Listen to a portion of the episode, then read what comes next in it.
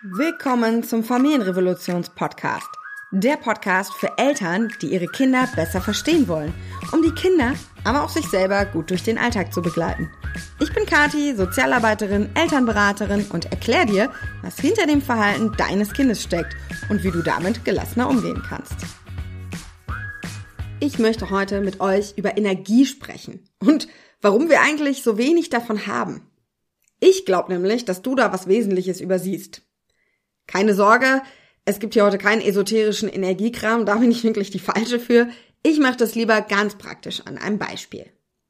Ich hatte mal eine Familie in der Beratung, die mir sagte, ihre Kinder wären eigentlich super lieb und brav und pflegeleicht und sie hätten gut bezahlte Jobs, wo sie ganz praktisch im Homeoffice arbeiten, Oma und Opa in der Nähe und trotz all dieser Luxusbedingungen wären sie so müde, so kaputt. Sie haben das Gefühl, irgendwie zu nichts zu kommen. Die To-Do-Listen werden immer länger, die Energie immer weniger. Und sie würden das gar nicht verstehen.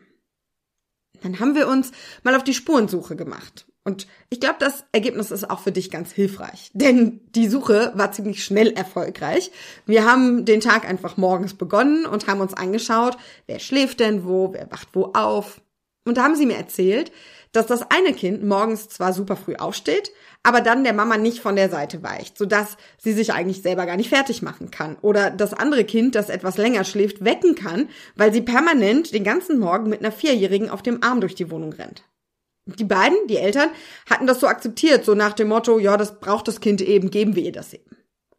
Dann wollten die Kinder sich nicht anziehen, sondern erst spielen. Wenn sie dann spielen, sind sie aber nicht mehr vom Anziehen zu überzeugen. Und beim Essen war irgendwie nichts recht morgens. Es wurden drei Varianten von diesem und jenen gemacht, Essen weggeworfen, wieder in den Kühlschrank gestellt. Alles war irgendwie so wahnsinnig schwierig.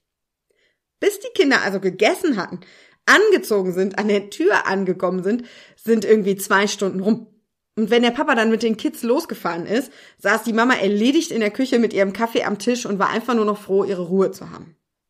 Wir haben das nochmal verdeutlicht und ich habe sie eine große Kanne mit Wasser füllen lassen und habe dann alle Situationen mit ihnen aufgeschrieben, die Kraft kosten am Morgen. Diese ganzen vielen kleinen Mini-Dinge. Kind auf dem Arm, was eigentlich zu schwer ist. Das Überreden zum Anziehen. Das lustige Spiel beim Waschen. Und, und, und. All diese kleinen Mini-Dinge. Und für jedes haben die Eltern ein bisschen Wasser aus der Kanne in den Ausguss gekippt. Und oh Wunder, es war euch wahrscheinlich schon klar, am Ende der Liste war natürlich kein Wasser mehr im Krug. Das Wasser war die Energie und die ist weggegangen, flöten gegangen mit all diesen kleinen Situationen, obwohl das jetzt kein riesen Wutanfall war oder kein Kita-Nein, sondern einfach nur so kleine Mini-Dinge. Ihr habt euch das wahrscheinlich schon gedacht, weil ihr alle nämlich diese kleinen Situationen ja auch habt und wisst, dass diese unsichtbaren Dinge es schon so schwer machen. Aber was soll man dann tun? Zum einen würde ich immer darauf achten, dass ihr euren Tank zwischen dem Morgen und dem Nachmittag wo wir also die Kinder wieder abholen, wieder auffüllen. Und ich weiß, du musst arbeiten, du hast keine Zeit, aber sind wir doch jetzt mal ganz ehrlich zu uns selber. Es gibt so viele kleine Dinge, die wir tun können. Im Auto auf dem Fahrtweg die Lieblingsplaylist so richtig laut an und mitsingen. Eine Meditation auf dem Kita-Parkplatz machen. Kurz anhalten und den schönen Morgenhimmel beobachten. Das sind alles Dinge, die nur fünf Minuten dauern und super viel bringen. Ja, ich weiß, die lösen nicht alle politischen und systemischen gesellschaftlichen Probleme rund um Familien, das ist mir schon klar. Das soll jetzt kein Hohn dafür sein, aber deswegen dürfen wir sie ja trotzdem machen und sie dürfen uns ja trotzdem helfen. Und natürlich, als zweites, sollten wir versuchen, dass dieser Krug morgens nicht komplett leer wird. Wir müssen realistisch sein, ne? Natürlich lehrt sich das immer ein bisschen aus. Koregulation, Kinder zum Kooperieren zu bewegen, weil sie sich an unseren Alltag anpassen müssen. Die suchen sich ja nicht aus, in die Kita zu gehen. Das ist immer anstrengend. Aber zwischen Schwarz und Weiß gibt's ja noch eine Menge Grau, also äh, Wasser. Ja, mit Metaphern habe ich's heute offensichtlich. Also, Laberababa, ich komme mal besser zum Punkt.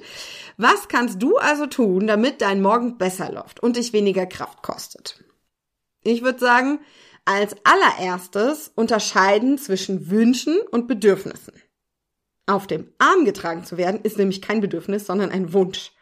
Was könnte also dahinter stecken?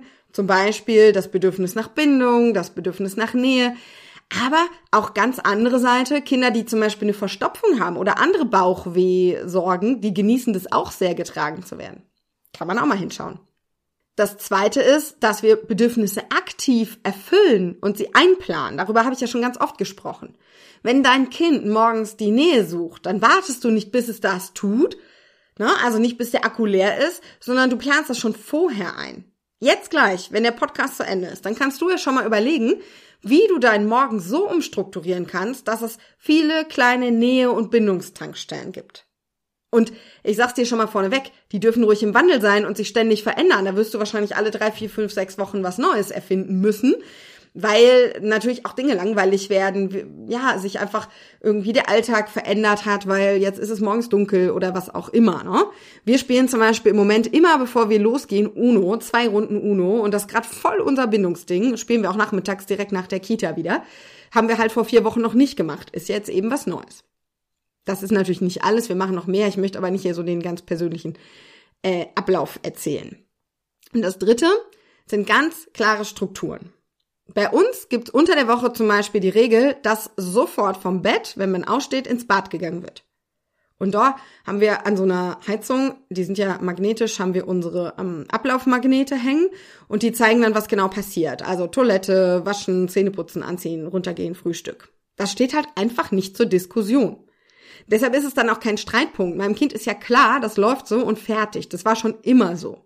Und diese Struktur mussten wir natürlich einmal einführen und das stieß damals natürlich auch nicht unbedingt auf Begeisterung. Ja, das braucht natürlich etwas Zeit, wenn man jetzt erst einen unstrukturierten Morgen hat, den dann zu strukturieren. Das ist jetzt nicht so, dass die Kinder schreien, juhu, yeah, jetzt ist plötzlich alles anders. Das braucht ein bisschen Zeit und mittlerweile ist es bei uns komplett klar, so dass es eigentlich nicht mehr hinterfragt wird. Und am Wochenende zum Beispiel weichen wir dann davon ab, weil pff, da ist mir ja egal, da kann das Kind auch stundenlang im Schlaf hier unten spielen, völlig egal, aber eben nicht, wenn wir Termine haben, wenn wir zur Kita los müssen und so weiter. Das mag total spießig klingen, das spart mir aber super viel Energie und das wiederum hilft ja meinem Kind, weil ich habe dann diese Energie natürlich für was ganz anderes, nämlich fürs Gefühle begleiten, fürs Koregulieren, fürs Sicherheit geben, für all die Dinge, die er wirklich braucht. Und dann bin ich auch gerne sehr spießig für. Wenn wir im Bad fertig sind morgens, dann laufen wir durch jedes Zimmer und wir haben ein großes Haus mit sehr vielen Zimmern. Und wir gehen dann wirklich in der oberen Etage jedes Zimmer ab. Wir nehmen alle benutzten Gläser mit, wir hängen die Decken raus, wir machen alle Fenster auf, sammeln die Wäsche ein. Das machen wir jeden Tag. Das macht mein Kind mit vier schon ganz von alleine und läuft los und guckt. Und dann ist das alles erledigt. Es ist einfach ein festes Ritual. Das können bei euch natürlich ganz andere Dinge sein, ja. Das ist nur klar, dass es halt immer gleich abläuft. Dann erspart es euch viel Kraft. Als viertes würde ich sagen, alles vorher erledigen, was geht. Also wenn es mir möglich ist, dann bin ich schon komplett fertig gemacht, geschminkt, angezogen, geduscht, habe den Haushalt erledigt, bis der Kleine aufsteht. In der Realität klappt das meistens nicht, da mein Kind ja sehr früh aufsteht. Jetzt habe ich halt ein Kind, was auch sehr gerne den Haushalt mit mir macht. Also, naja, sind wir ehrlich, er kennt's halt auch nicht anders. Aber wenn dem jetzt nicht so wäre, dann würde ich darauf achten, dass ich alles abends schon erledige. Ich mache das halt so, dass ich abends gucke, was kann ich alleine machen am Haushalt und was sind Sachen, die halt gut mit dem Kind gehen. Zum Beispiel sowas wie Wäsche waschen geht gut mit dem Kind, Spülmaschine anschalten, saugen geht gut mit Kind. Was jetzt nicht so gut geht, ist irgendwie, ähm, weiß ich nicht, das Sofa komplett zu reinigen. Nicht, dass ich das so oft machen würde. Mir ist gerade noch kein besseres Beispiel eingefallen. Also ihr versteht, ne, es gibt so Dinge, die gehen halt gut mit Kind und, und andere nicht. Und die, die gut gehen, die lasse ich dann für morgens übrig. Die bringen uns Verbindung, die bringen uns Spaß miteinander und so weiter. Und wenn dein Kind sowas halt gar nicht mag, dann kannst du ja den Frühstückstisch auch abends decken zum Beispiel. Und der letzte und fünfte Punkt ist anders denken. Die entspanntesten Familien, die ich kenne, sind die, die anders denken. Also zum Beispiel die Kita-Klamotten abends schon anziehen, weil sie ein Kind haben, was sich morgens nicht gerne anziehen mag. Die Banane schon am Nachttisch liegen lassen, weil sie wissen, dass ihr Kind morgens schlechte Laune wegen Unterzuckerung hat. Ja? Also all diese, aber das macht man nicht so und das muss doch so, dass wir alle zusammen am Tisch frühstücken. Das einfach über Bord werfen. Macht euer Ding. Macht es so, wie es euch glücklich macht.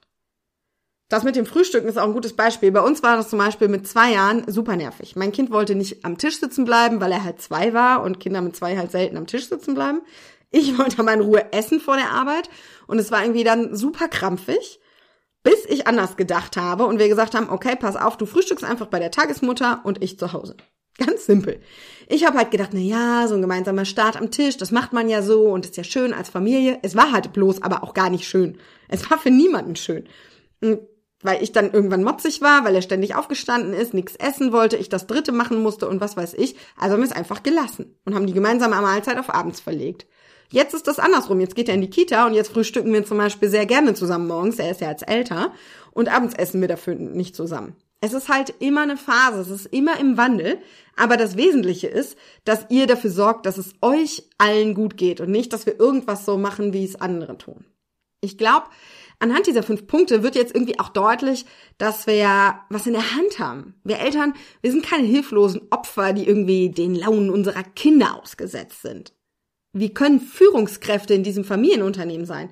Wir können es in die Hand nehmen, eine Struktur erarbeiten und immer und immer wieder anpassen. Das erleichtert uns vieles. Und ich glaube, mit dieser Aufgabe ende ich dann jetzt auch mal hier. Wenn du da noch Unterstützung brauchst, wir haben übrigens auch ein E-Book zum Runterladen. Das kostet nicht mal was. Ähm, vielleicht hilft es dir ja was. Ich leg dir den Link einfach mal hier unten drunter und wir hören uns beim nächsten Mal zu einem mega krassen Thema, nämlich Regulation und was es damit auf sich hat.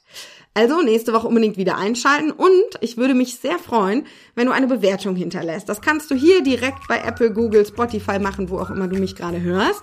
Oder du machst es unten im Link über Proven Expert wenn dir dieser Podcast weiterhilft, wenn du hier irgendwas Neues gehört hast, wenn du was gelernt hast, schreib's einfach da rein und ich lese es und freue mich sehr darüber. Bis zum nächsten Mal.